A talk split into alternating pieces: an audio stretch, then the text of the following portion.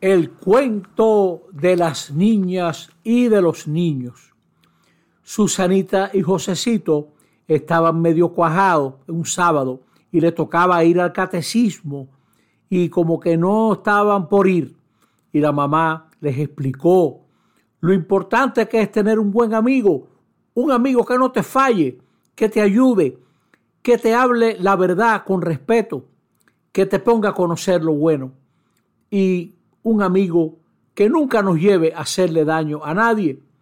Y Susanita le dijo, mamá, pero ¿dónde habrá un amigo así?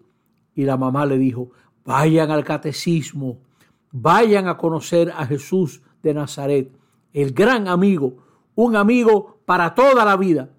Y así Susanita y Josecito fueron al catecismo y mientras iban caminando, Susanita le dijo, oye, pero qué bien mamá nos vendió el catecismo, qué bien nos habló de esto.